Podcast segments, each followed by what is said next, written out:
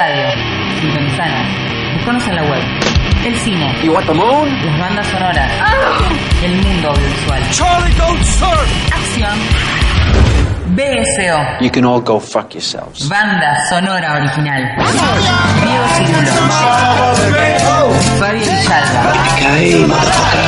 Laura. Ustedes son todos degenerados. Sonido. A 24 cuadros por segundo. Tres empanadas que le sobraron de ayer para dos personas. www.larocker.com.ar Tell you what to do, what to think, and Just when I thought I was out, they pulled me back in. Por La.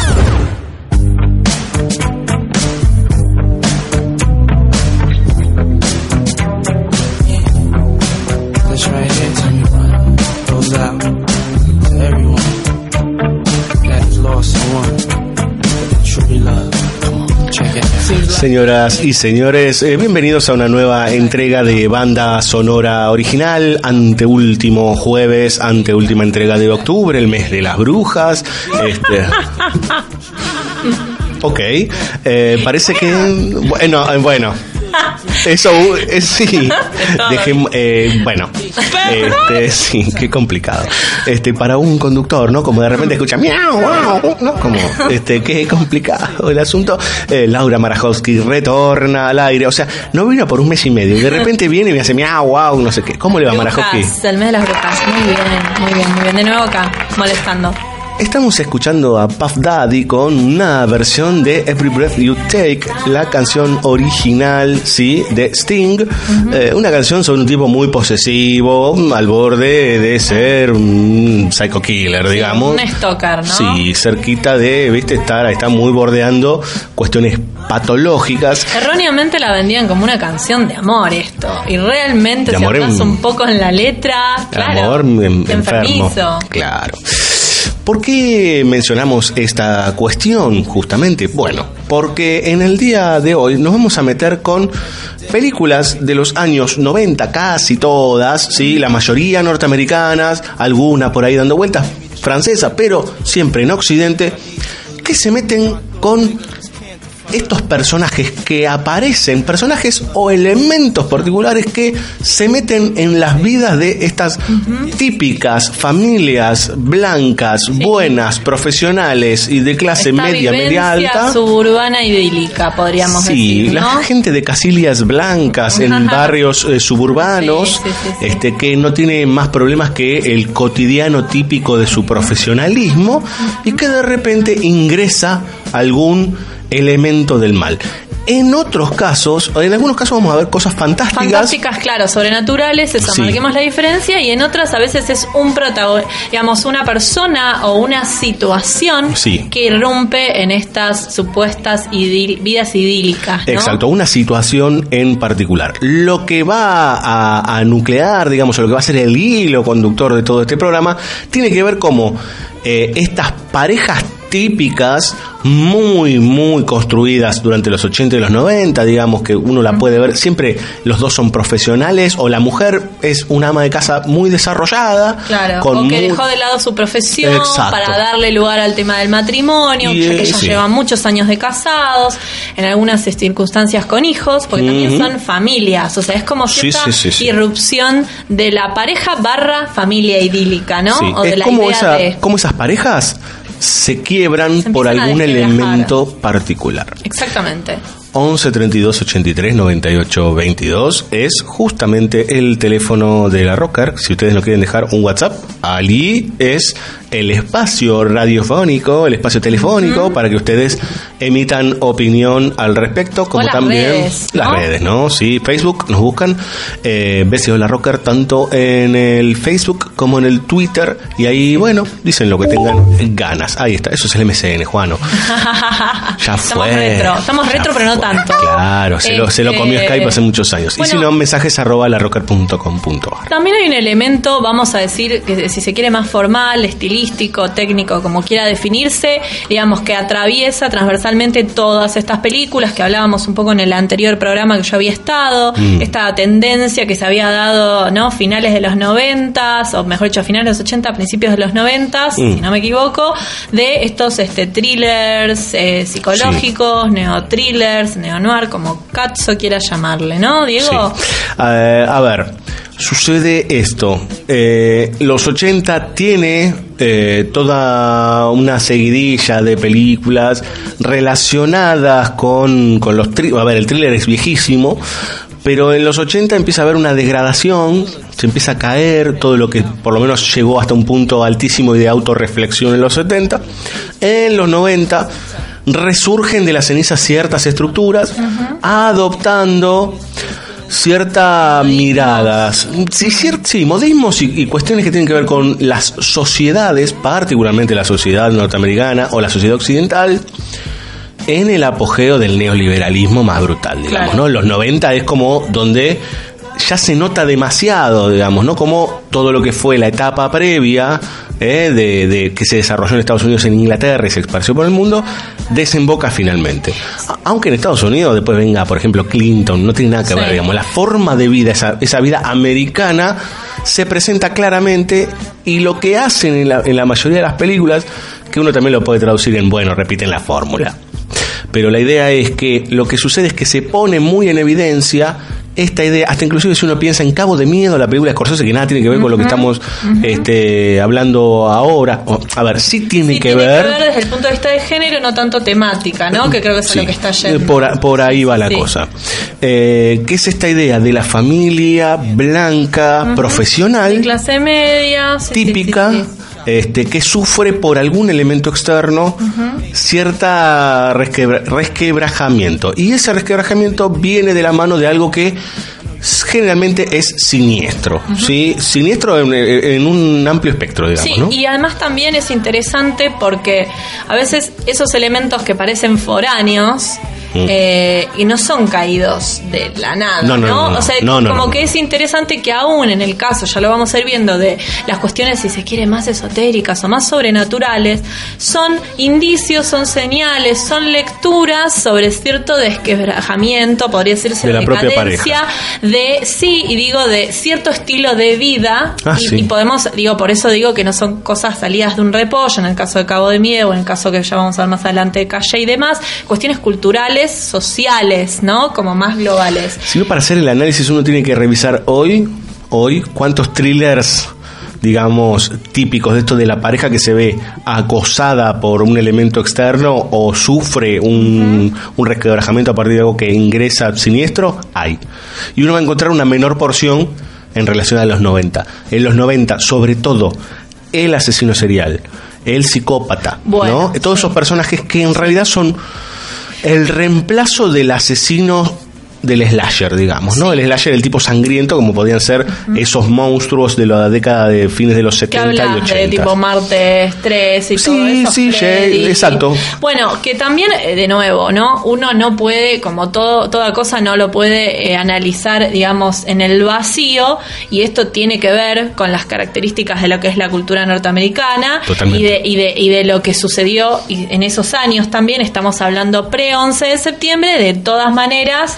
Eh, bueno, una cantidad de locos, ¿no? Desde Pre-11 de eh, septiembre y- muchos, muchos, el fenómeno del asesino serial, que en verdad, no solo, más que el asesino serial, yo diría, eh, lo hablando mal y pronto, el loquito que sale a pegar tiros, como pasó hace dos semanas en Las Sí, Vegas, ¿no? sí, Digo, sí. también como eso, ¿no? Que es una constante también del- de, la cultura norteamericana. Uno, no, uno como, como argentino, si quieren, como sudaca para los demás, no Le tiene mucha mucho, no tiene mucha idea de No. eh, digo, ellos tienen un promedio de no sé, 20 psicópatas dando vueltas, digamos, de asesinos seriales eh, en los Estados Unidos. Acá han habido casos, obviamente, hay Digamos que viendo la lista de películas que vamos a trabajar hoy, yo haría como un corte, ¿no? Que bueno, en verdad está, está bien, bien puesto. Tenemos las primeras dos que sí creo que son más de, de esa época noventosa, ¿no?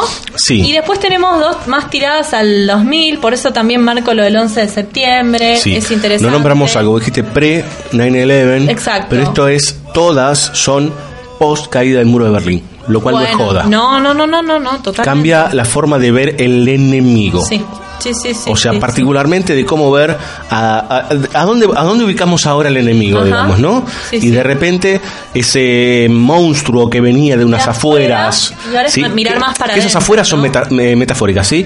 Este, o venían de los sueños, o venían de un mundo fantástico, bla, bla, bla, bla, bla, bla, bla.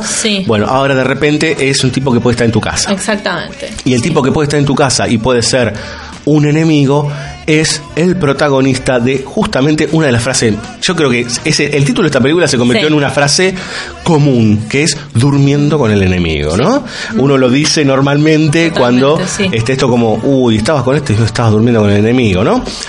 1991, Julia Roberts, Julia Roberts. muy jovencita, Muy hermosísima. jovencita. Esta, estas, eh, yo creo que es la etapa que a mí más me gusta de Julia Roberts, yo diría más prolífica, porque, bueno, eh, venía de hacer algunas películas menores, muy buenas también, que son con las que había empezado, Mystic Pizza, eh, ¿no? Magnolias de Acero, qué sé yo, y después empezó con estos, eh, hay un par, ¿no? De estos Y este, bueno, por ahí anda el informe pelícano. Pelícano. A mí sí. es una época que me gusta mucho de Julia Roberts. eh, y también el. Ella sale, explota con Mujer Bonita en el Sí, 90, ¿no? Sí, sí, sí, sí. Eh, ¿Qué sucede? Situación, pareja, mucha plata, él, o casualidad, esto es algo interesante que nunca hablamos y que yo una vez lo charlé con justamente mi amigo personal Nicolás Aponte. A ver. Hay muchas películas de esta época en donde la mujer eh, que se enamora del tipo, se enamora de un tipo que generalmente tiene un laburo que está cercano a Wall Street Claro. o algo por el estilo con respecto a la timba financiera. Sí, sí, sí. Este muchacho, eh, por ejemplo, Pretty Woman. Sí. Pretty, Pretty Woman, él nunca se hace cargo de la película, pero él es un garca. Él es un garca. Eh, Sí, sí, sí, sí, total. bueno, este también es un garca, Es un pero garca. muy malo, ¿sí? Muy recontra re malo. Abusivo, sí, psicopateador, todo lo que, ¿no? Eh, digamos, es en algún punto también lo que te muestra es, no vamos a decir que es un estereotipo, porque realmente en la vida real funciona así, la este típica relación de eh, maltrato, ¿no? Eh, en donde, bueno, eh, momentos idílicos y de paz, de repente se va, creci- va creciendo los conflictos, se va generando una tensión, hay una manipulación psicológica de él hacia ella, ella es una mujer abusada, claramente, que no puede romper ese ciclo, es como todo muy de manual en ese sentido, ¿no? No, no, la, la película es. relación, eh, sí, todo, digo. todo la película funciona eh, muy cercano al, al- al- al estándar, al estereotipo, si querés. Lo que tiene como muy atractivo, yo calculo que también tiene que ver con, con algo de, de, de los 90 y de esta idea de ir revisando ciertas cuestiones. De hecho, cuando ya avancemos en el programa, vamos a ver una película particular que se sostiene desde Hitchcock. Pero en este caso particular, eh, se sostiene de algo que tiene que ver con una vuelta de tuerca muy, muy rápidamente en la película Ajá.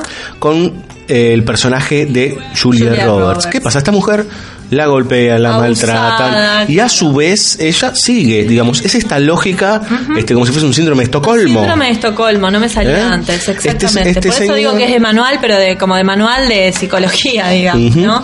Sí, pero estructuralmente también la película. Ella eh, parece no tener ningún tipo de escapatoria y nunca se, se entiende que ella quiera escaparse hasta que, hasta que Claro. sucede algo. Entonces, eh, hay un factor fundamental que es que es- él tiene y sabe todo de ella, ella sabe poco de él eh, y él la tiene bajo su bota Sí. pero a él se le escapa algo. ¿sí? Ella supuestamente le tiene miedo al agua, odia el agua, ellos tienen una casa en la costa que uno le envidiaría. Sí, sí, estas típicas Sí. casas todas vidriadas a orillas de la playa. Sí, en una playa donde no va eh, nadie. Que no va nadie, ella, él sale a correr, viste, como la típica. No, no, no, es... Tienen un botecito. Por eso es, es el broker que se está rascando las bolas todo el tiempo y que cada tanto va para agarcar a unos cuantos con acciones, se Y llena de plata y vuelve. Claro. Es eso, ¿sí? Aparte con unos bigotes hitlerianos. Este. Es un personaje al cual... te digo que Patrick Bergin eh, después desapareció, pero para mí es muy recordado por estos dos personajes. Eh, Bueno, ella lo engaña. ¿Cómo lo engaña? Bueno, hay un señor que aparece este, ahí con un bote, se lo llevo, hoy no, no va a haber lluvia, quieren. Y él la obliga, ¿sí? Este señor la obliga a ir al agua Ah, para mira. terapia de, de, de shock, digamos, ¿no? Y ella, bueno, al principio, bueno, está bien, voy porque si no me va a cagar a palos. De hecho, vemos como la caga a palos. No, viene una tormenta. Y en esa tormenta ella desaparece. Claro, ¿Mm? exactamente. Lo que nosotros decimos, che, porque este es un corto, ya está, terminó, ¿no? El tipo se queda mirando, grita, no, y rompe un vidrio. No, Sara, La- porque sí. ella tiene, ahora vamos a No, ver se la llama. Laura de Laura. Primero Sara y después Laura, Sí, o Laura y después Sara, algo, algo así. así. Corte a ella escapándose. Ella tenía un plan premeditado para dejar esta pareja enfermiza y mudarse a un lugar muy lejos. Resulta que ella no solo no le tenía miedo al agua, sino que sabía nadar, había estado nadando, había calculado el tiempo que le llevaba a ir de, la, de tal lugar a Todo, punto A todo punto armado. B, guiándose, porque imagínense en medio de la noche, la tormenta, con las luces de la casa de los faros, ¿no? Creo que ella deja, ¿no? Unas luces prendidas, no me acuerdo qué Tiene hace. todo marcado. Todo calculado, todo Sí. señalizado. Y se va a un pueblo remoto. ¿Qué viene ahora? Y bueno, ella rehace su vida. Hace su vida, por eso decimos que empiezan la segunda parte de la película con otra identidad. Sí, esto pasó en 20 minutos de película, ¿eh? O sea, a partir de ahí ella rehace su vida, se enamora de un muchacho que parece un hombre de bien, un maestro de colegio. Sí, drama ¿eh? teacher, Claro, un, un- profesor de teatro, Un, todo bien. un muchacho, un buen pibe. rubio, Sí, todo lo contrario. exacto, que dice, probé, miren estas cosas, ¿no? A veces las, las cosas que tienen la, la- la época, ¿no? Y también lo que quieren transmitir algunas películas, que él dice, probé con ser actor y no me funcionó. Entonces Ah. vine a dar clases de drama a este pueblito. Bueno, American Way of Life como así puesto, ¿no? Sí. Tirado así por la cabeza. Eh, ella empieza a tener esta relación, se enamora en serio, empieza a tener muchas cuestiones felices en su vida, pero Claro. ¿Cuál es suceso? El La otro. larga sombra, como dicen, siempre llega. Claro, este señor que la cree muerta, su ex marido o su marido todavía, se da cuenta que no es así. No sé cómo, no me acuerdo cómo, qué hace, cuál es el detonante para que él se ponga a investigar Este se- quedó ella. un día va a la oficina este señor, un día dice, bueno, hoy voy a laburar, y ese día la llama una amiga de ella y le cuenta, le dice, no, porque cada vez que venía al club a nadar con nosotras, como si no sabe nadar? No, no, señor, nadaba, nadaba con nosotras. No, no puede ser, va, va, va, hasta que encuentra en el inodoro de la casa el anillo que por el retrete volvió, o sea, Claro. el flujo del agua lo trajo de vuelta. Porque ella llega y se saca y tira el anillo de inodoro. Y Ali- Esas cosas que decís, ¿por qué, nena? ¿Por qué? ¿Qué necesidad? No tendríamos thriller, sino, ¿no? Es como la gente que eh, un día de, de- de mucha Sí. oscuridad y escucha ruidos y va a la Y puerta va. donde está el ruido, es ¿no? que por eso mismo, cuando uno como espectador se encuentra gritándole al televisor, es que algo bien están haciendo, ¿no? Eh, está bien, está muy bien lo que dice usted, Manajowski. Eh, bueno, y a partir de este momento tenemos a este señor, un psicópata, un hombre muy violento, que se va acercando poco a poco a Julia Roberts, Laura o Sara, como quieran llamarla con su doble identidad, que intenta deshacerse de él. Thriller básico y típico de los 90 más no Sí. poder. Y duro, durísimo. Eh, digo, digo, con algunas escenas de violencia psicológica y, Sí, y- y física. fuerte. Me imagino que debe ser una eh, R-rated, una. ¿no? ¿Qué- No, no, no, no creo. tendría? No, para mayores de, de 16. Para, y algo tremendo, la sinfonía de Berlioz. Por Sí. favor, hablemos un poco de la Sí, música. bueno. Porque Eh, para los los que pelos de punta. para los que conocen la pelota yo tengo miedo que me pegue Marajowski este lo cierto es que mm, suena sí una un fragmento de una pieza de Berlioz que es la favorita de este señor Patrick Bergen y él se llama Martin Burner el protagonista cada vez que escucha eso él se saca o sea él está en estado psycho killer y ella le dice a su nuevo noviecito que odia a Berlioz. Dice, poné, poné la música que quieras. De hecho, ahora estamos escuchando My Girl, ¿sí? De fondo. Eh, este es el tema con el que ella se termina enamorando del profe. Lo cierto es que ella le dice, poné lo que quieras menos Berlioz. Porque Berlioz es el leitmotiv, ¿sí? Para los que saben de bandas sonoras, que identifica la situación violenta y que identifica el gusto del psicópata. lo cual trae recuerdos angustiantes. Es como cuando uno escucha una canción con la cual no sé, se enamoró de una chica que no está más, Sí, sí, o de un genera, muchacho. es, un, es un disparador en negativo, Sí, digamos. sí, sí, sí, claro, claro. Le claro. genera muy malos recuerdos. Eh, hablando de música, vamos a escuchar un poco de música. Si decimos que estamos bien en los 90, este tema de Maxi Priest es como decir, ok, entraste en los 90 de lleno, ¿sí? Eh, prepárense porque esto se pasaba mucho en las radios típicas, que, esas que te acompañaban tipo Horizonte. Bueno, este tema rotaba como loco. ¿eh? Un tema muy bueno, típico eso es para poner de, de- de fondo sonoro y estar tranquilo. Y a veces quien le dice tener alguna intimidad. Lo cierto es que Maxi Priest con el tema Close to You es banda sonora de Durmiendo con el enemigo de Joseph Raven.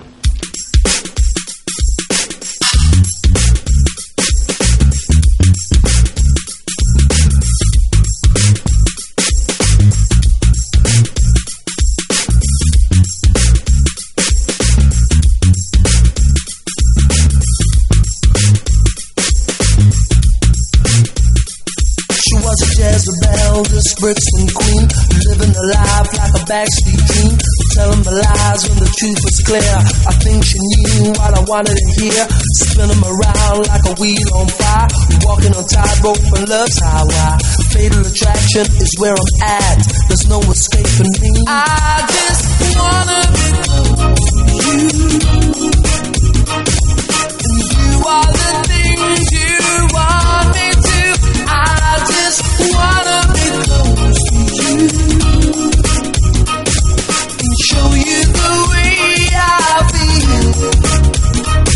love when I'm lying in the midnight hour, holding you just like a dream. Love is never what it seems when we touch, and you're holding me the way you do. Girl, you make my dreams come true. You make my dreams come true. I just wanna be close to you.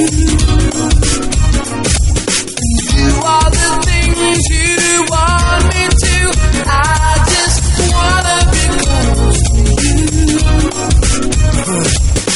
Show you the way I feel. She was a Gemini on the cusp of Mars. She holds me back or she goes too far. Winding me up just to let me down. So emotional, gagging down. There's more to this than meets the eye. A devil woman locked inside.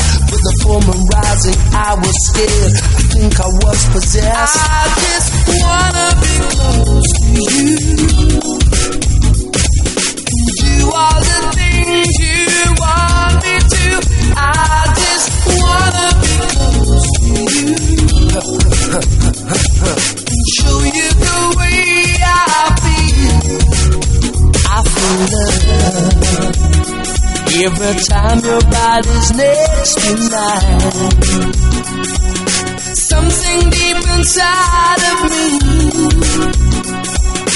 wants to love you endlessly. You touch, girl, you don't know how it makes me feel. I just can't believe it's real.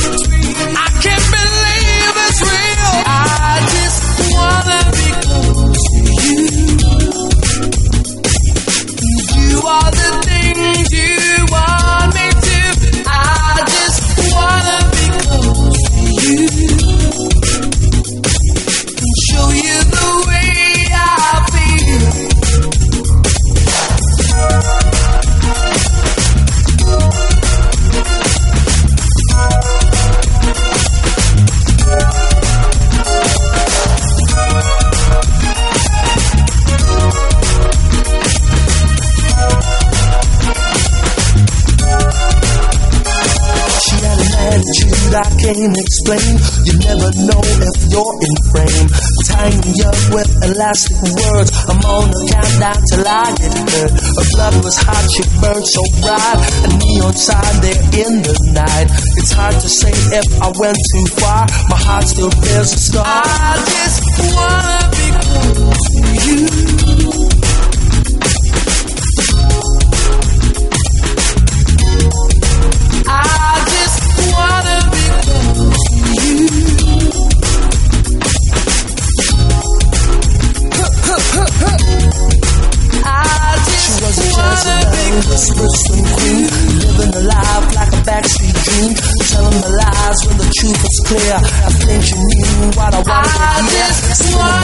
Like a wheel on fire.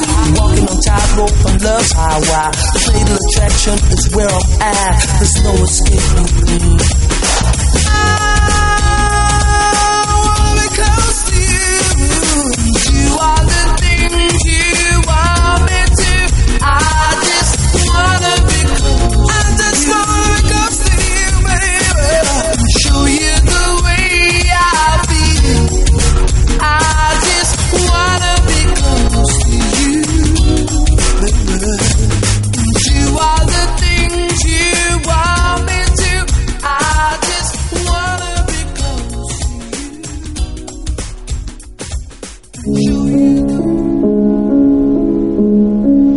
puede hacer prolijo.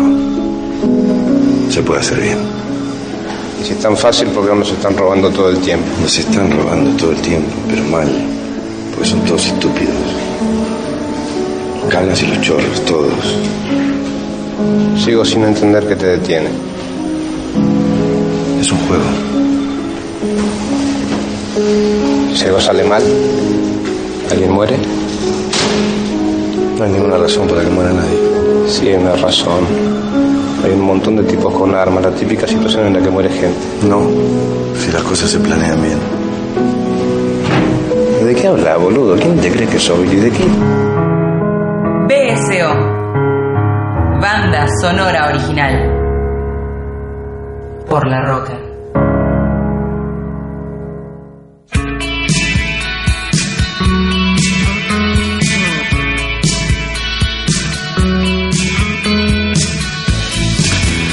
Suenan los Smiths en banda sonora original. El nombre de este tema es La mano que mece la cuna. Bueno, te voy a decir una cosa. Si hablábamos Ah, antes de pelota, bueno, frases, bueno, sí. porque hablábamos justamente de durmiendo con el enemigo, Yeah. esta segunda película, Yeah. La mano que mece la cuna, The Hand That Rocks the Cradle en inglés, Ujú. también es una gran frase, Sí. muy icónica, que Sí. viene justamente de un poema, no me pregunten de quién ni en qué año salió. El punto es que lo que sigue es que la mano que mece la cuna es la mano que manda o que tiene el poder. Sigue algo así la frase, ¿no? Eh, sí, de hecho se menciona en la película de Curtis Hanson, un enorme mirá, la mano que director. mece la cuna es la mano que gobierna el mundo. Sí, es una frase más larga, exactamente, que se menciona en esta película de 1992 dirigida, repito, por Curtis Hanson, Gran un Curtis. gran director, sí. que falleció hace poquito, falleció este año, eh, que nos trajo, por ejemplo, Fin de Semana de Locos, LA ¿no? Confidential. LA Confidential, digo, muy buenas Sí. Películas y esta no está exenta. Es un tremendo, Sí. tremendo thriller en donde todas estas cuestiones que hablábamos antes de la familia blanca y de el elemento que viene a interrumpir, acá está laburado a la perfección. de digamos. cuestiones sociales subyacentes, de cómo empieza la película, que Sí, es súper desconcertante también, porque uno el no disparador sabe para dónde va sí. a ir. ¿o El disparador ya uno lo pone en un lugar tan moralmente incómodo Sí, sí, sí, que uno después tiene que y lo cual eso lo hace una gran película.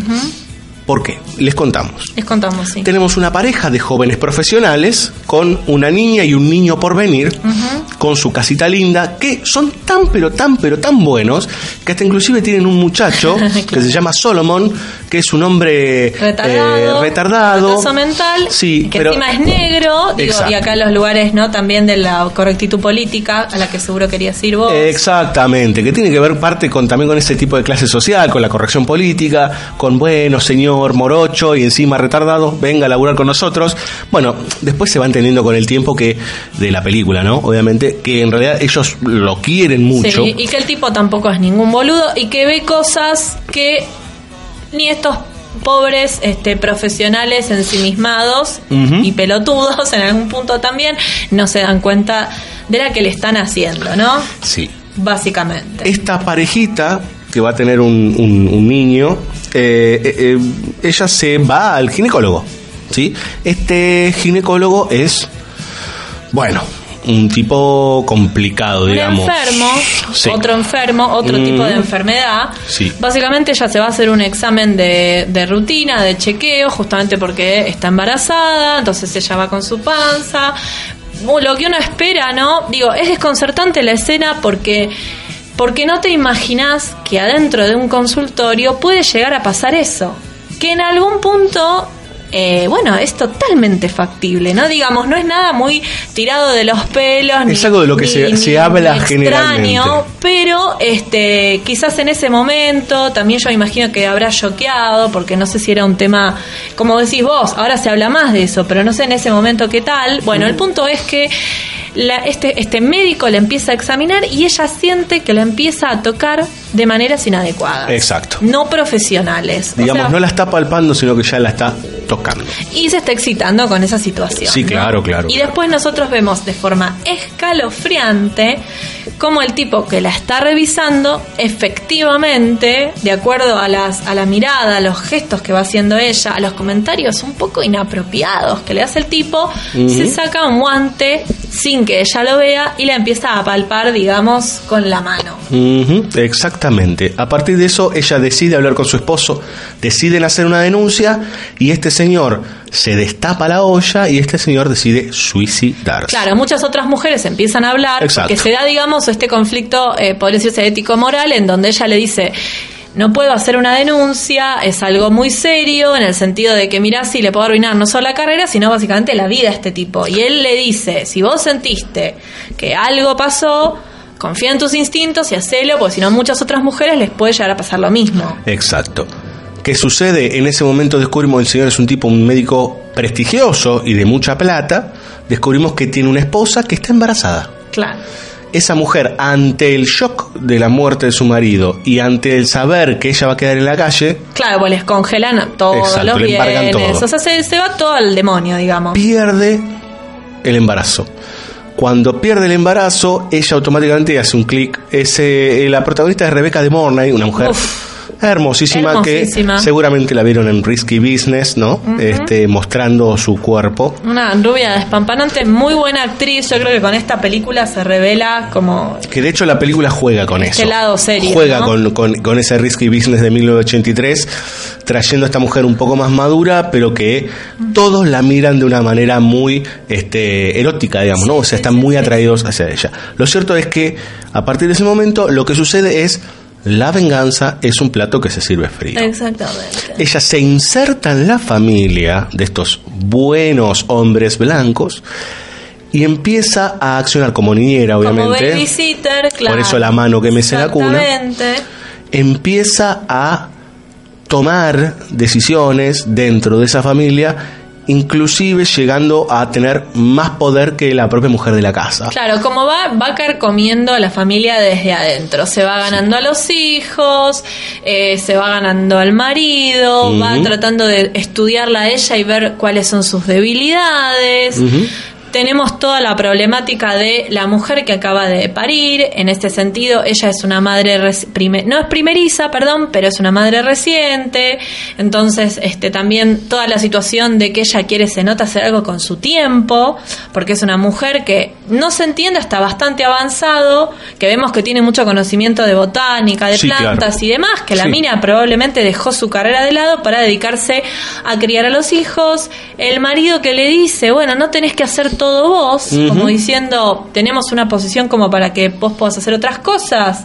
Contratamos una niñera que cuida al, al bebé y entonces ella se pone como, digamos, misión construir un invernadero en el hermoso y frondoso patio de su casa, ¿no? Exactamente. Pero yo marco estas cuestiones porque me parece también que es interesante cómo se van construyendo los personajes en el sentido de que como pareja, ¿cómo funciona esa pareja? ¿Cuál es la dinámica de esa pareja? Sí, eh, a ver, cuando, ingle- cuando ingresa el personaje de Rebeca de Mornay en la casa, hay algo desde lo sexual que muta, digamos, ¿no? Y ella empieza a llevar la atención poco a poco de él, ¿sí? Este, Si bien ellos se muestran como una pareja enamorada. Sí, claro, Viste sí. que él está fe- feliz con sus hijos y ella se siente también feliz en su rol eh, de madre y bueno, haciendo estas otras cuestiones, qué sé yo, también va, es, es voluntaria en un vivero y qué sé yo, y bla, bla, bla. Pero bueno, el punto también es que empiezan a pasar algunas cosas un poco raras con sus propios hijos. El bebé le deja de tomar la teta. Exacto. Como se va dando como una especie de desapego que es muy fuerte, porque la mina tiene toda la libido y toda su vida puesta también en, en ser madre. Sí, sí, sí, totalmente. Y me parece que el primer eh, escalón que toma la, esta niñera es cuando decide darle el pecho Claro. al hijo de otra. O sea, al hijo de su este, empleadora. Claro. Eh, y es tremendo porque... Ella se pone el despertador, Sí. se levanta a la madrugada, se escabulle escaleras arriba al cuarto del niño y lo alimenta de noche. Exacto. Entonces a la Es mañana tremendo. es muy fuerte eso. Sí. A la mañana el niño no le toma la teta a, la- a su propia madre. es una situación eh, de reemplazo y de goce que, que es interesante porque no queda ahí como un acto de efecto nada más, No. sino que toda la película va profundizando al nivel tal que la esta asesina, podríamos decir, de familias, este mm, Quiere adueñarse. dice ¿no? esta es mi familia y no tuya, digamos, Claro. ¿no? O sea, evidentemente hay algo patológico, evidentemente se convirtió en una psicópata, esta psicópata lo que quiere es descabezar a la madre para tomar el lugar de, de reina, digamos, Sí. en el hogar. Ahora, hay mucha locura, claramente, Mm. pero lo que es impactante para mí son dos cuestiones. Por un lado, la frialdad Y Es un psicópata. con la que Sí. hace cada acto. Claro, está bien, sí, es un psicópata. Lo que digo es, eh, está todo muy eh, bien orquestado, Sí. muy premeditado y aparte la violencia contenida en la actuación de The Morning que está excelente, porque vos ves un ángel, una mina rubia, sí. buena, pero por momentos que se le escapan esas como cuestiones de ira, ¿no? Sí. Como cuando empieza a romper el baño, cuando lo maltrata al, al negro este. Sí. Eh, le sale como toda esa cosa, esa alcurnia, ¿no? Esa cosa despreciativa, porque la mina, obviamente, antes de quedarse en la calle y sin un hijo, era seguramente tan mierda como el marido, ¿no? Sí, Uno puede es increíble aparte, eh, digo, el, el- el semejante monstruo que se crea con este personaje, porque inclusive ella es descubierta, ¿sí? Ella es descubierta por este muchacho Solomon, este hombre negro, que es Ernie Hudson, el de los cazafantasmas, ¿sí? Ah, ahí va. Para el que no lo ubican, eh, que hace un papel bárbaro. Él Sí, está mira por la ventana porque él está pintando la casa, ayuda con, con las verjas y con las puertas él, y él demás. es de un programa Exacto, eh, de inclusión. podríamos decir de la iglesia o no sé Exacto. de dónde que le da trabajo a, hombres eh, a, personas digo retardadas digo Exactamente. con retraso perdón Sí. Este, y él la ve y ella lo amenaza. ¿Sí? Y de hecho ella empieza a hacer distintas acciones para que la pareja protagonista es terrible sí crean que él está Abusa de la al borde del abuso, ¿sí? O sea, de ser un pederasta, claro ¿eh? Con la hija mayor, digamos, con la nena que tiene seis años y que lo quiere mucho a él. Sí. Porque es un tipo muy adorable, aparte, muy servicial. sí, sí, sí, sí. Entonces hay toda una estratagema, toda una estrategia que construye este personaje, que justamente es la mano del poder. O sea, es la mano que se posiciona sobre esa casa y que manipula a todos aquellos que la habitan. Entonces, es el claro rasgo de un psicópata. Aparte es espectacular que sea una mujer rubia, digamos. sí sí y eh, también eh, en el rol de madre Por supuesto. Porque, Ahí es eh, donde está el tema de, de cuando uno empieza a ponerse sí, sí. en, en los lugares. Bueno, ¿por dónde me paro? ¿Por dónde me paro? ¿no? y es interesante también porque yo leía que esta frase reflejaba un poco lo que el subtexto, digamos, es algo así como que en definitiva las madres, como el rol de poder que tienen la, que tiene la, la matriarca, ¿no? Sí. Y que es muy interesante porque esta mujer, bueno, mol- moldea, empieza a moldear psicológicamente su entorno eh, a gusto, ¿no? Y uno piensa, qué, zar- como que es zarpado el poder que tienen las padres. Te propone también una idea de asfixia o de, genera, de generación de, de apriete, digamos, ¿no? De poder sobre los, Sí, sí, sí, los sí. demás. Como esta cosa idílica suburbana con estas típicas casas, con estas cercas blancas, y acá literalmente construyen una cerca blanca. eh, Salomon lo contratan para que construya una cerca blanca alrededor de la casa, que muy graciosamente en su inocencia le pregunta a los dueños, ¿la cerca es para mantener a la gente adentro o para evitar que la gente de afuera entre? Sí. ¿No? Y que está muy bueno. Y los tipos se miran, lo piensan y le dicen ambas. Bueno. Claro. Ah, Un reflejo un poco de, de- también de eso, ¿no? Vamos a escuchar un poco de música, señoras y señores. Eh, John Coltrane, ¿sí? Con Say It Over and Over Again y pegadito, así nomás, la agenda BCO de la mano de nuestra queridísima Daniela Jorquera.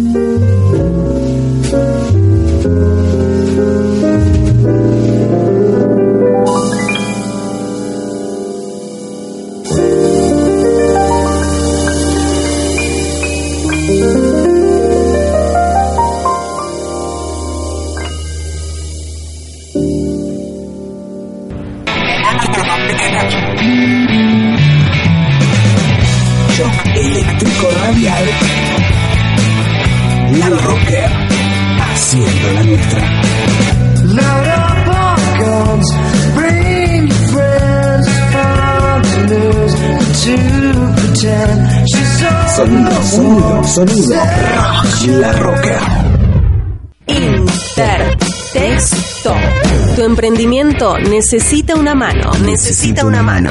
Intertexto. Consultora cultural.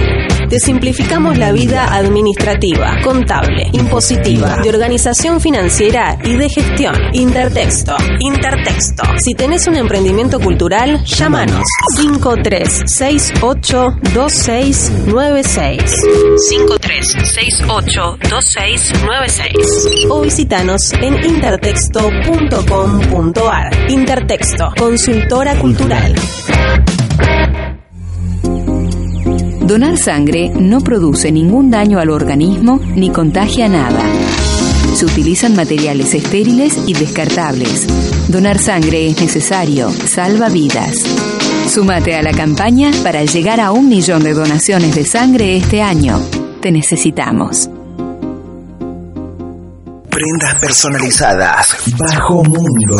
Facebook.com barra Bajo Mundo Ropa. Descubrí el hosting ideal para tu sitio y sumate a la plataforma de servicios más avanzada de Latinoamérica, elserver.com. Elserver.com. Web hosting profesional.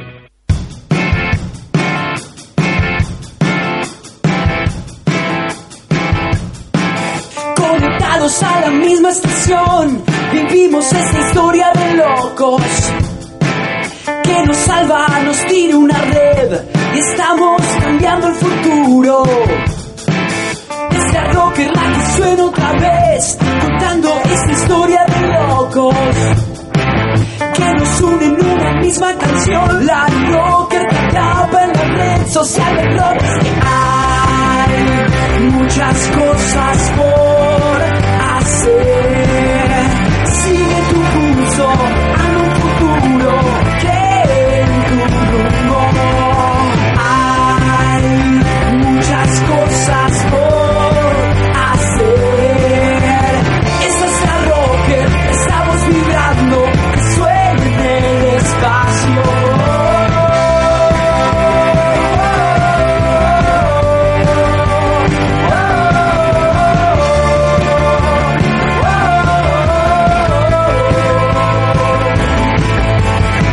ciudad de Buenos Aires, capital de la República Argentina, transmite La Rocker, la red social del rock.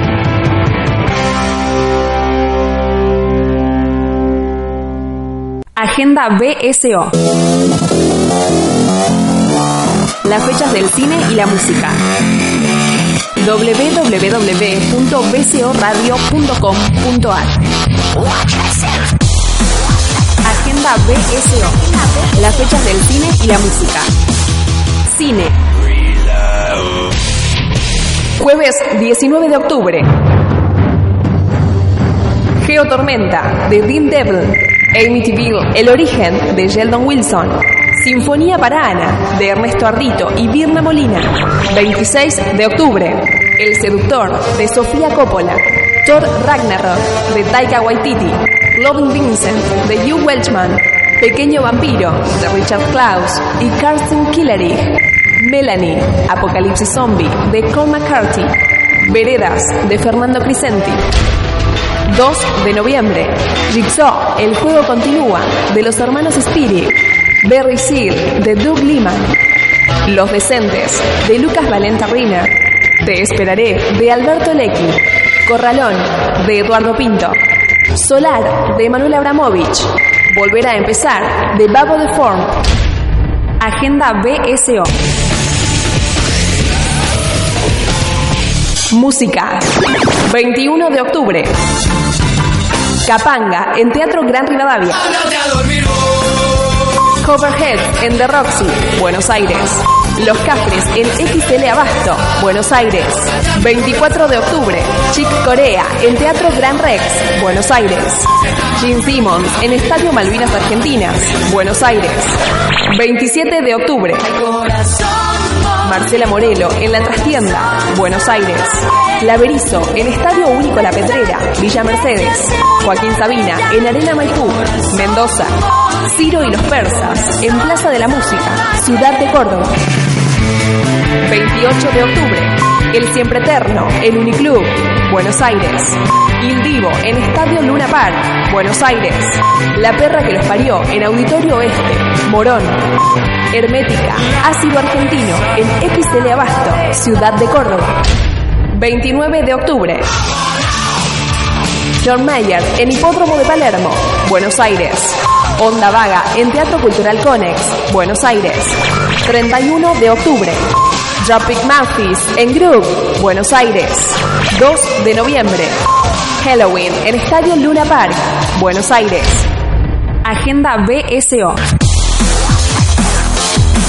Las fechas del cine y la música www.bcoradio.com.ar El cine habla. El cine escucha. Estás borracho. No, borracho no. Un poco picadito nada más. BSO. Banda sonora original. Laura, mira, la última vez que nos vimos yo quedé un poco... Prefiero no hablar de la última vez que nos vimos. Hoy me parece que nos vamos a tener que ir. Sí. ¿Qué pasa? ¿No te gusta más la lluvia en la cara? Una vez te dije que no quería hacer más boludeces, ¿no? También me dijiste que no estabas enamorada. Pero que eso no importaba. Lo importante era el cariño, el respeto, que el amor te quema. Cambié de idea. Ah, Ahora quiero algo que por lo menos me chamusque un poco. BSO. Banda sonora original. Por la roca.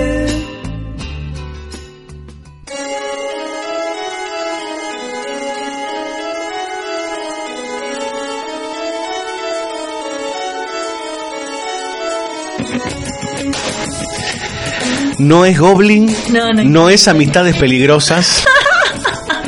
¿Saben qué es esto? Súbilo, Juano. Me muero.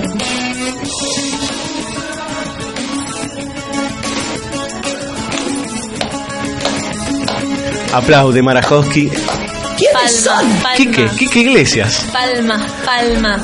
Escúchame. Esta también es medio posesiva, ¿eh? Sí, escúchame, entre son es que uno no analiza las letras de las canciones de amor, es increíble, ¿eh? Es son tremendas. Hay que analizar más las Hay que analizar más todo, pero las letras de las canciones sobre todo. La música no está hecha para hacer plata. Claro. Escucha, escucha Marajowski. Dime que me amas.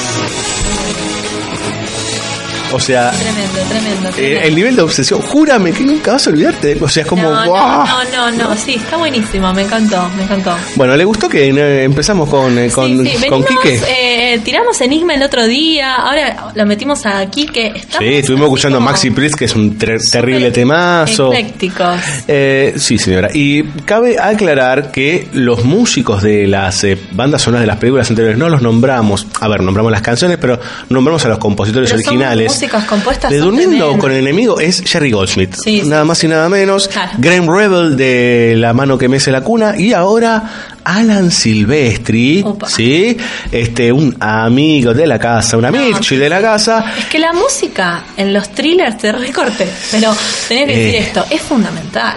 Es fundamental en el cine, pero en el thriller y en las Las películas de suspenso, como- sí, claro, por supuesto, por No, supuesto. no, no, es como, es demasiado... Pero vamos a ver una película, una suerte de thriller del bloque que viene que no hay música, con lo cual ahí nos vamos a poner en jaque.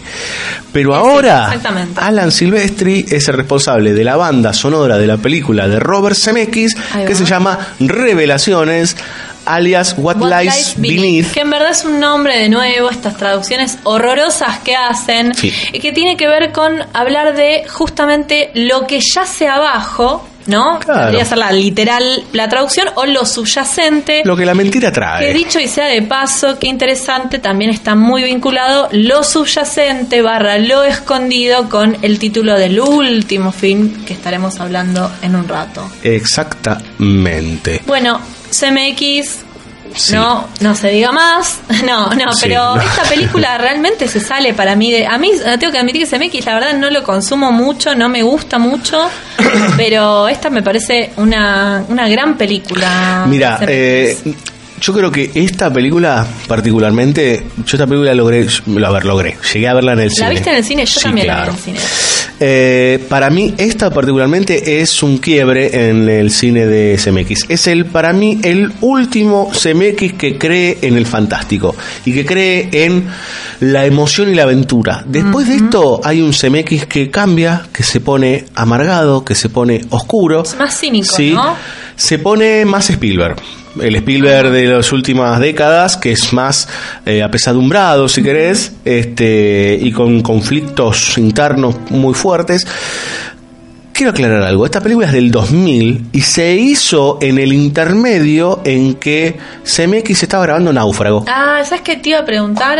Mira, Náufrago es exactamente del mismo año, acá se estrenó a principios del 2001. qué tipo antes que- prolífico, sí, porque hacía, en ese momento, no sé, ca- sacaba una película. Náufrago año, es el, el principio del final, en, en- en términos de esto de que de repente esta mirada amarga y, bastante apesadumbrada. apesadumbrada, ¿no? Sí. Porque imagínense eso, el tipo que hizo Volver al Futuro, Forrest Gump, eh, Sí, sí, a ver, sí, ¿quién engañó a Roger Rabbit? Digamos, un tipo que cree en la fantasía y en la aventura, que cree en lo fantástico, con sus modos, que uno puede quererlos o no.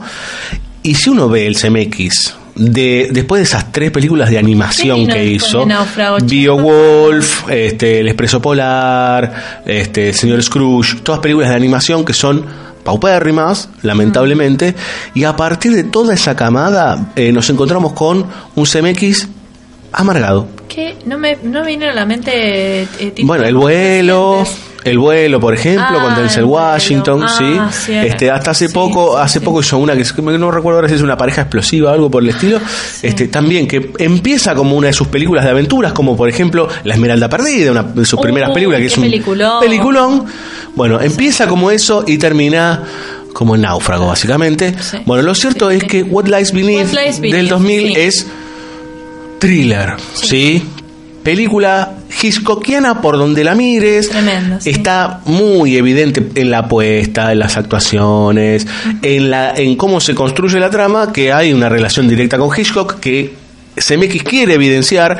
La música, inclusive, uno escucha la melodía principal, Central. que es la que vamos a escuchar después en los créditos, y uno en vez de escuchar a Alan Silvestri, parece que está escuchando a Bernard Herrmann, digamos, músico este, emblema de Hitchcock. Hay toda una cuestión con la mirada. Bueno, eh, evidentemente él Es que se, se posicionó Sí. en tratando de llevar algunas cuestiones del suspense de Hitchcock a esta película. ¿Qué sucede? Eje Otra central, vez. Sí, que tenemos a la pareja. Pareja, sí.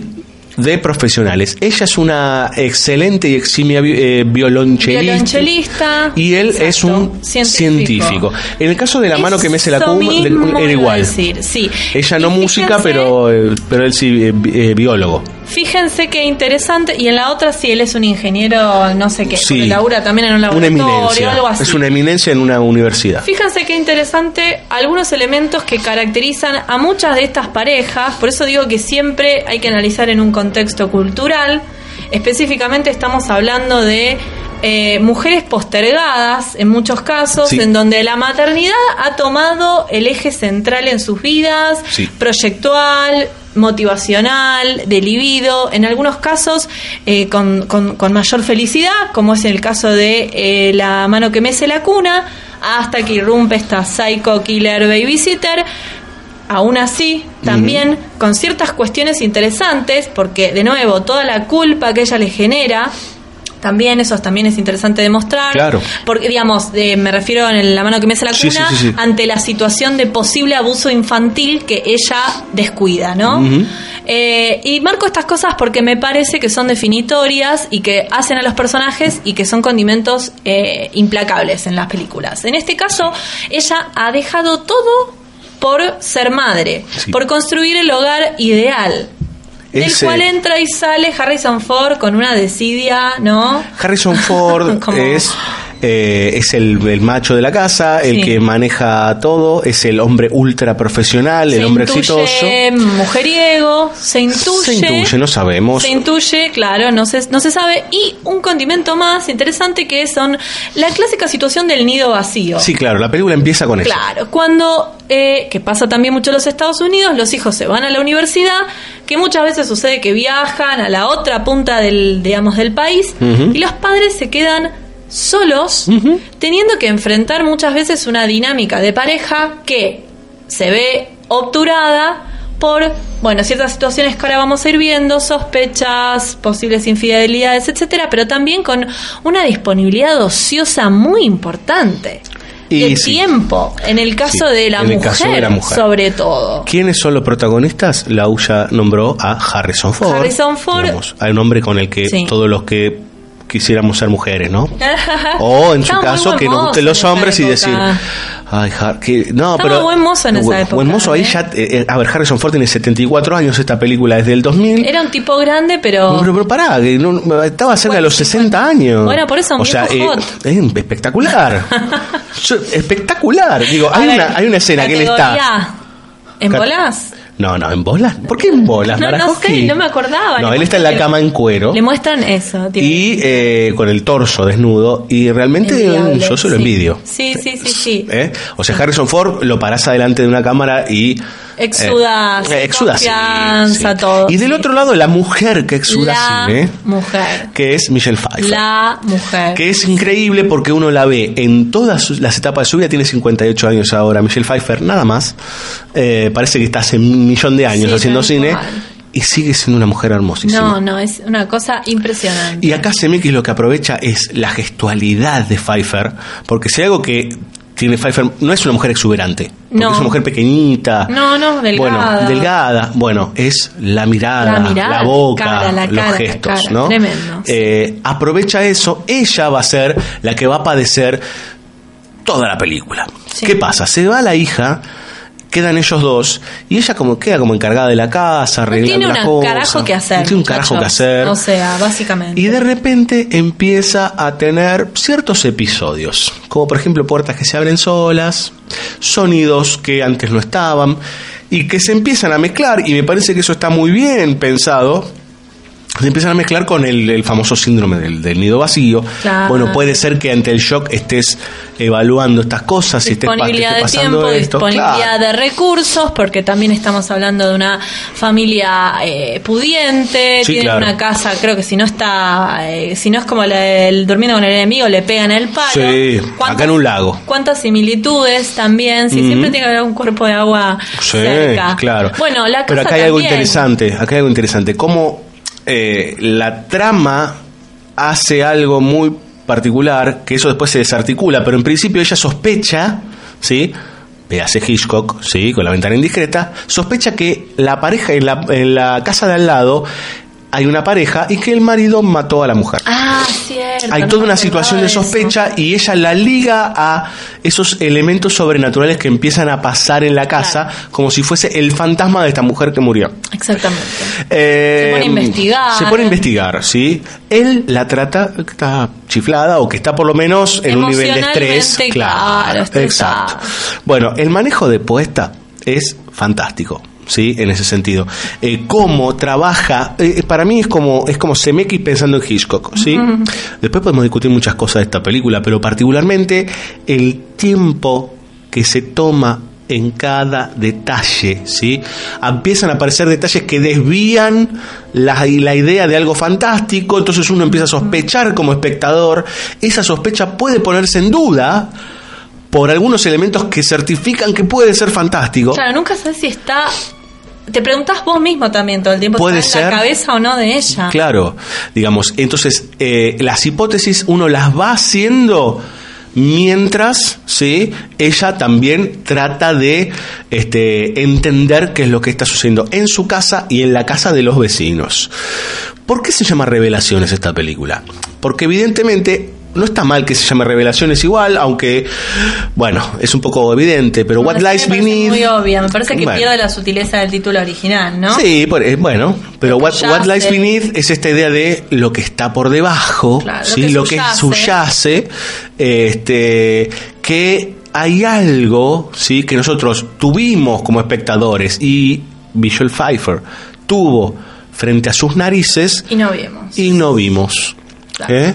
Y algo que es fantástico, porque en ese sentido CMX te dice, ¿qué querés? ¿Sobrenatural o terrenal?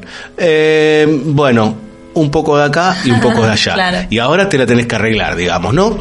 Obviamente que todo... ah, está- no, no, tiré todo. ¿no? Eh, Sí, está, sí. Si está toda la idea de la ventana indiscreta, está toda la idea de, psicosis, obviamente, este, que está ahí puesta en juego, eh, con una bañera, hay, hay hasta planos que son como calcados.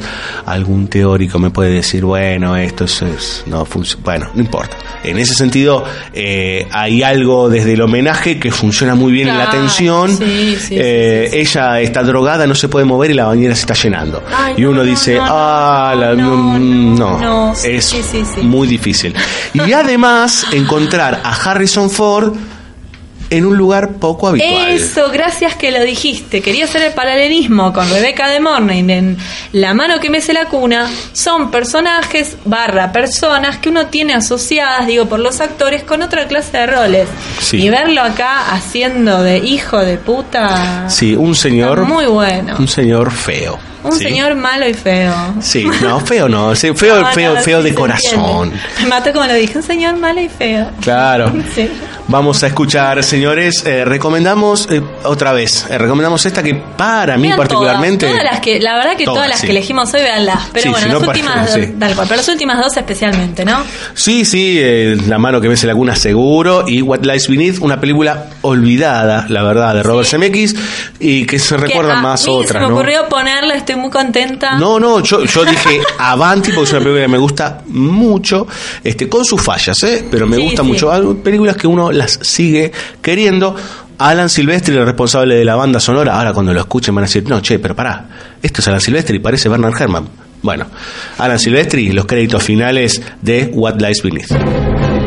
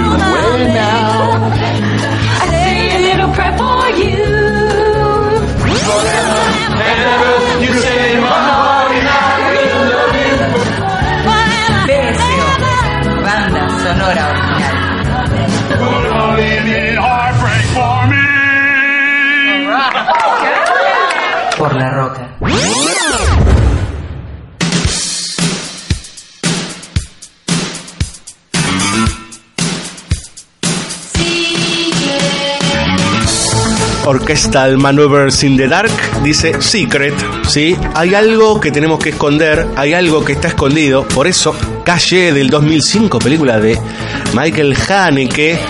Qué director para estar discutiendo Sí. rato largo. Podemos ¿eh? hacer el siguiente ejercicio. Podemos de hablar específicamente sobre esta película Sí, sí, sí. y remitirnos a eso, porque Sí. hablábamos en el corte con, con Diego. eh, bueno, es muy desigual, por decirlo de alguna forma, la obra de él. Sí, no, Entonces esta es una de las. eh, sí, se encuentra en una. uno de los finales. eh, sí. así que hablemos de Calle como lo escondido. No, Muy bien, Calle Escondido. 2005, ¿no? Dijimos. 2005, protagonizada por Daniela Twill, sí, y Juliette Binoche. Grandes duplas. Yo quiero decir que este Sí, programa todos actorazos. tuvo actorazos. Todos, todas Sí. duplas o, o triplas o como se diga. O tríos, tripletes. O triplets. Eh, las, triplets. bellezas, las bellezas, las- sí, las trillezas de Belleville. eh, grandes actores, ¿no? Sí.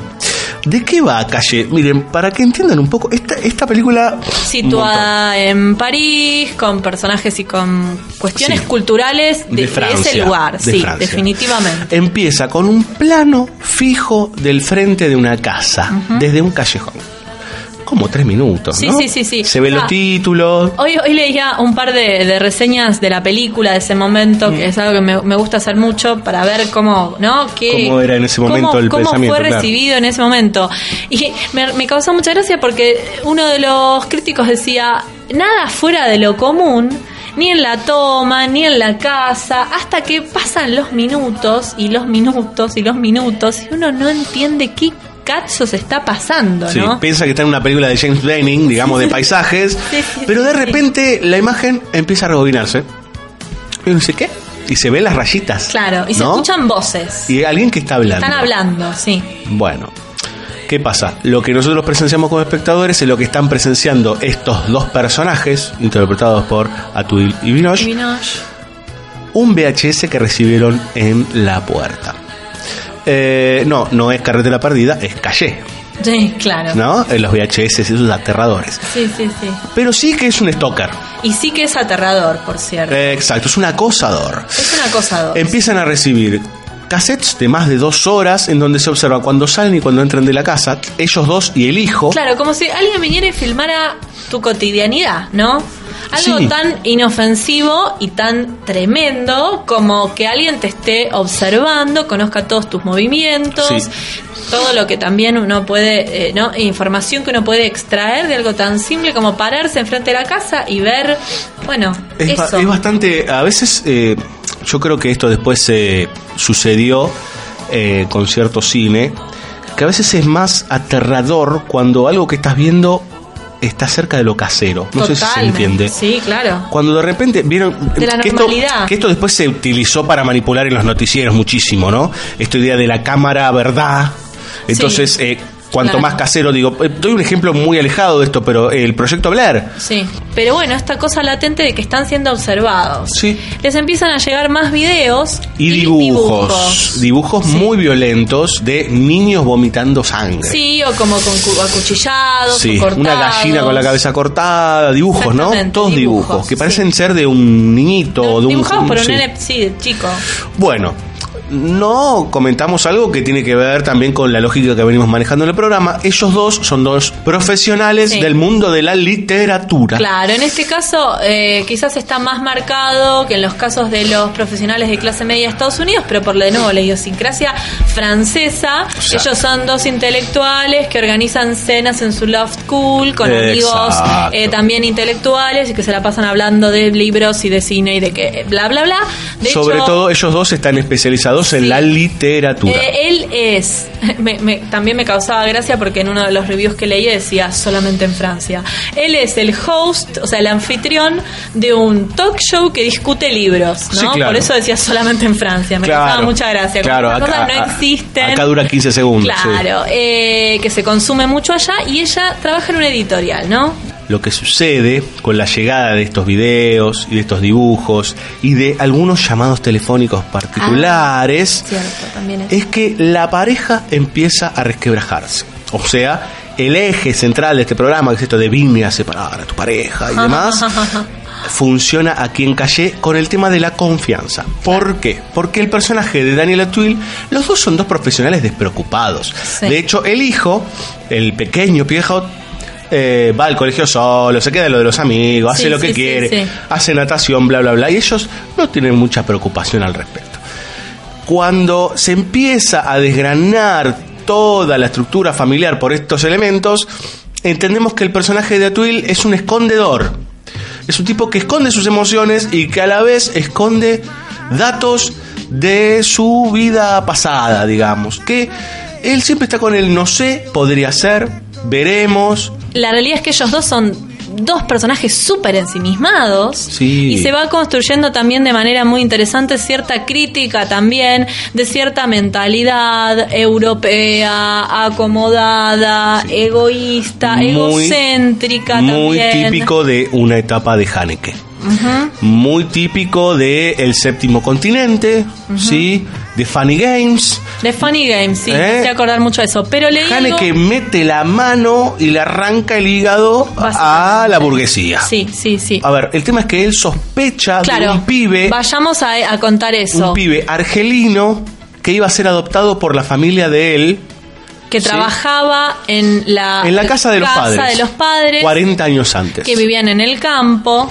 Pero mirá vos cómo es la cosa, que él sospecha del argelino, que este pibe que había quedado huérfano, y ahí hay toda una discusión que tiene que ver, que no está puesto del todo en la película, pero que tiene que ver con algo que sucede hace bastante tiempo en Europa, Tiene mucho que ver y está para mí está súper que es la idea del inmigrante, está digamos, ¿no? súper puesto de manifiesto, Eh, sí. Como eh, eh, es intrínseco, pero no, o sea, porque el ellos y el nosotros. Sí, sí, claro, la otredad. Básicamente. La otredad. El ellos y el nosotros, lo que sucede es que él, que lo relata de manera muy candorosa, Mm. Y aparentemente sin remordimientos, Mm. pero después nos damos cuenta que esa, eh, viste, ese beneplácito ético no es tal. Bueno, de que como los niños eran, ni- eran niños y él estaba celoso de este chico que iba a irrumpir en su familia, empieza a decir una serie de mentiras, mentiras según él, viste, de niños. Sí. Eh, Lo, lo rebaja, digamos, rebaja el tono, pero la mujer le pregunta, bueno, pero ¿qué mentiras? En definitiva, hacen que la familia decida mandar a este chico al orfanato o sea, se deshaga de él. Entonces él sospecha de que es este personaje que vuelve a su vida con, un, con ganas de venganza y está buenísimo porque tiene que ver con toda esta cuestión que vos decís de los inmigrantes, la relación que Francia tiene en particular con eh, los inmigrantes africanos, los argelinos, los Sí. tunisinos, que aparte son gran fueron- parte de la población francesa. Aparte fueron colonia de ellos. y menciona la matanza del 71 o Sí. del 61, no me acuerdo. Cuando ahogaron a los 200 Cuando argelinos. ahogaron a los 200 argelinos. ¿Por qué? Porque los padres de este niño mueren en ese incidente, motivo por el cual él queda huérfano. Entonces, Lo es tremendo, ¿no? sí. Súper interesante. Es sí. interesante para pensar cómo eh, estos personajes, parte de la población media instruida francesa, que se propone y promulga la idea de la libertad y de la Y de expresión y de y inclusión de- sí. y lo primero en lo que él reacciona dice y pero el argelino este de hace 40 años por los gestos por esto y sí puede ser digo y ahí hay como una eh, uno puede hacer el análisis Sí, de y sin hacerse cargo también. No se hace porque cargo, todo el vale. tiempo él, él no está dispuesto a asumir que ese acto que él tuvo de niño puede haberle cambiado la vida para mal a este pibe que iba a ser adoptado y educado por una familia y que le destruye la vida, Sí. básicamente, ¿no? Sí, de hecho, con, eh, no lo vamos a contar al final de la película, pero tiene todo una Ay, un devenir muy trágico, este, muy violento, muy a los Haneke, muy gráfico. Sí, sí, sí, gráfico, pero sin mostrar. Mostrando. Sí, no, bueno, pero hay bueno, una pero lo que te muestra, digo, ¿no? O sea, es. es, es me, me parece que tiene. No como- es gore, no, No, es gore, no, no. pero sí es. Tiene eso, eh, la facilidad de Haneke para hacerte cerrar los ojos y, Sí. y apretar los dientes porque decir. Bueno, igual es una película para discutir mucho, porque tiene un, Un final muy polémico. Súper, súper, súper. eh, bastante, por, hasta algunos pueden decir abierto, o sea, de, de toma de decisiones. Eh, Haneke funciona desde este lugar, ¿sí? O sea, no, no es te la- la va a dar cerrada, no te la va a dar resuelta, me Mm, parece. No, pero es un tipo que te, te tira el piedrazo y bueno, ahí se pudre todo. Bueno, vamos a escuchar música, señores. Extrañamente, esta película prácticamente no tiene música. No, ¿eh? El vacío por completo. Antes hablábamos de, La che, pero en un thriller sin música, ¿no? Como dice John Landis, no concibo una película sin música. Bueno. El señor Michael Haneke concibe la película esta sin música. Bueno, vamos a escuchar de la banda sonora de Killer Joe, ¿sí? Este, Swan Fox es un tema interpretado... No, perdón, ¿qué estoy diciendo? Estoy diciendo pavadas. El tema se llama Southern Culture of the Skids, ¿sí? Eh, de la banda Swamp Fox.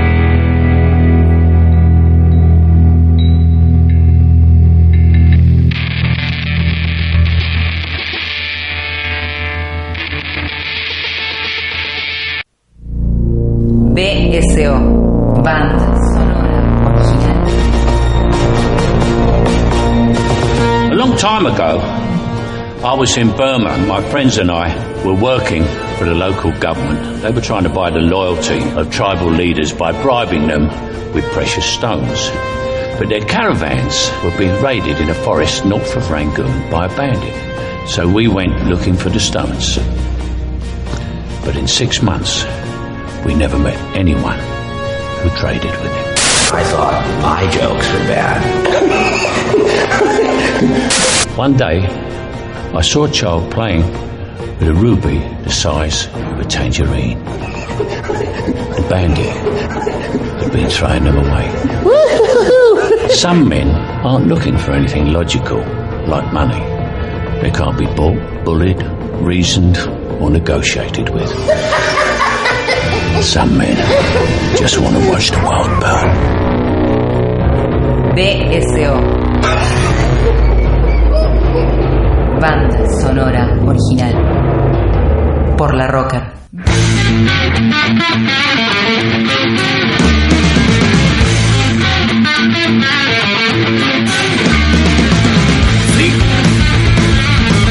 Se termina una nueva edición de banda sonora original. Eh, Bueno, mm, esperamos que la hayan pasado tenebrosamente bien este, con todos estos eh, thrillers y películas en donde las parejas bien pensantes, blancas, pulcras de Occidente sufren ante un elemento destructor que llega para aplastarlos o para Conclusión, separarlos. No se compra una casa cerca de un lago, No. una playa con una cerca Ni- blanca, Claro. ni en un eh, suburbio francés.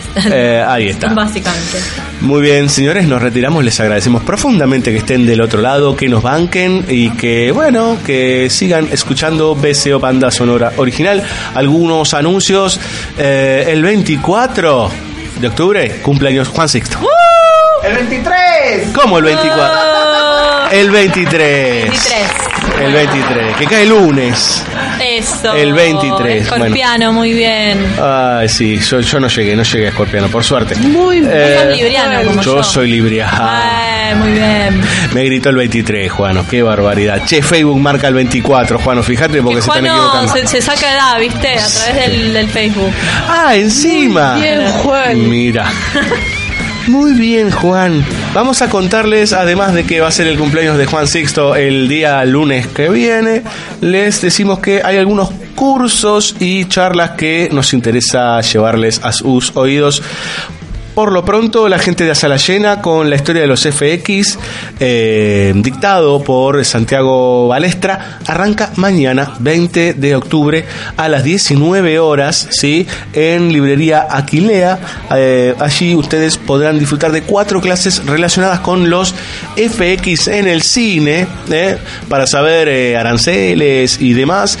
Buscan Asala Llena Cursos en Facebook y ahí tienen todos los datos, o si no, en la propia página web de Asala Llena Cursos. Eh, también sigue el curso de Ángel Fareta a partir de Hitchcock, ¿sí? durante octubre y noviembre. Tal vez quieran ir a alguna de sus clases. Y finalmente les contamos que el amigo de la casa, el benemérito Nicolás Aponte Guter, eh, está arrancando el día 26, o sea, el jueves de la semana que viene a las 19 horas, eh, una charla, podríamos decir, una serie de seis encuentros en donde... Debates Sí, de debates y de lectura, sí, de textos y manifiestos relacionados con el cine. Ustedes buscan en Facebook TXT y MNFT de cine y ahí pueden ver de qué se trata. Y si no buscan Apo Apontinopla, ¿sí? que es el seudónimo del amigo Nicolás en Facebook. Y él les va a contar de qué se trata todos estos cursos que en principio son gratuitos, ¿sí?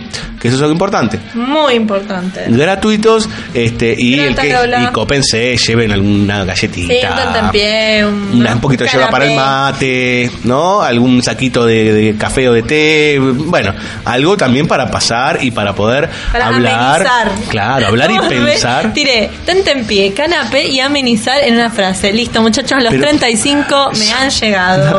o, o te llegó como a esto como a tu Ilia como a ay no sé no sé ojo con eso Marajowski ojo con eso ¿Qué? Mi amor, Yo- ¿cómo viste que viste que apa Viste que yo no dije tu edad porque yo soy un caballero, si no la decís vos, yo. No hay ningún problema, no por digo. favor. Si Michelle puede llegar a los 58 así como está, to- te- tenemos fe. Ah, Mira cómo fe. se compara con Michelle Pfeiffer. No, no, digo que es un rol a seguir, un rol model a seguir. Chicos, Marajoski es una chica bellísima.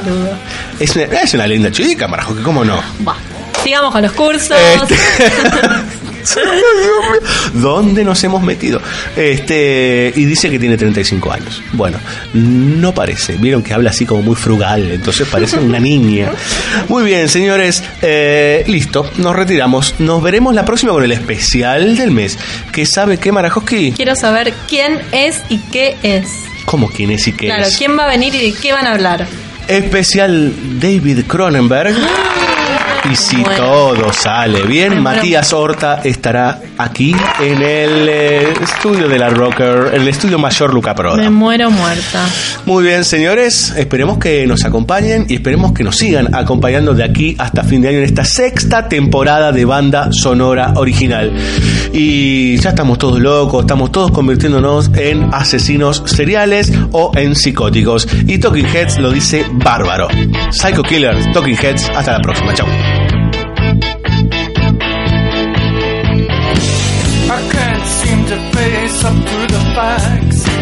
I'm tense and nervous and I can't relax. I can't sleep cause my bed's on fire. Don't touch me, I'm a real live wire. Psycho killer, qu'est-ce que c'est? Fa fa fa fa fa fa fa fa fa fa better. Run, run, run, run, run, run, run away. Oh, psycho killer? far, far, far, far, far, far, far, far better. Run, run, run, run, run, run, run, oh.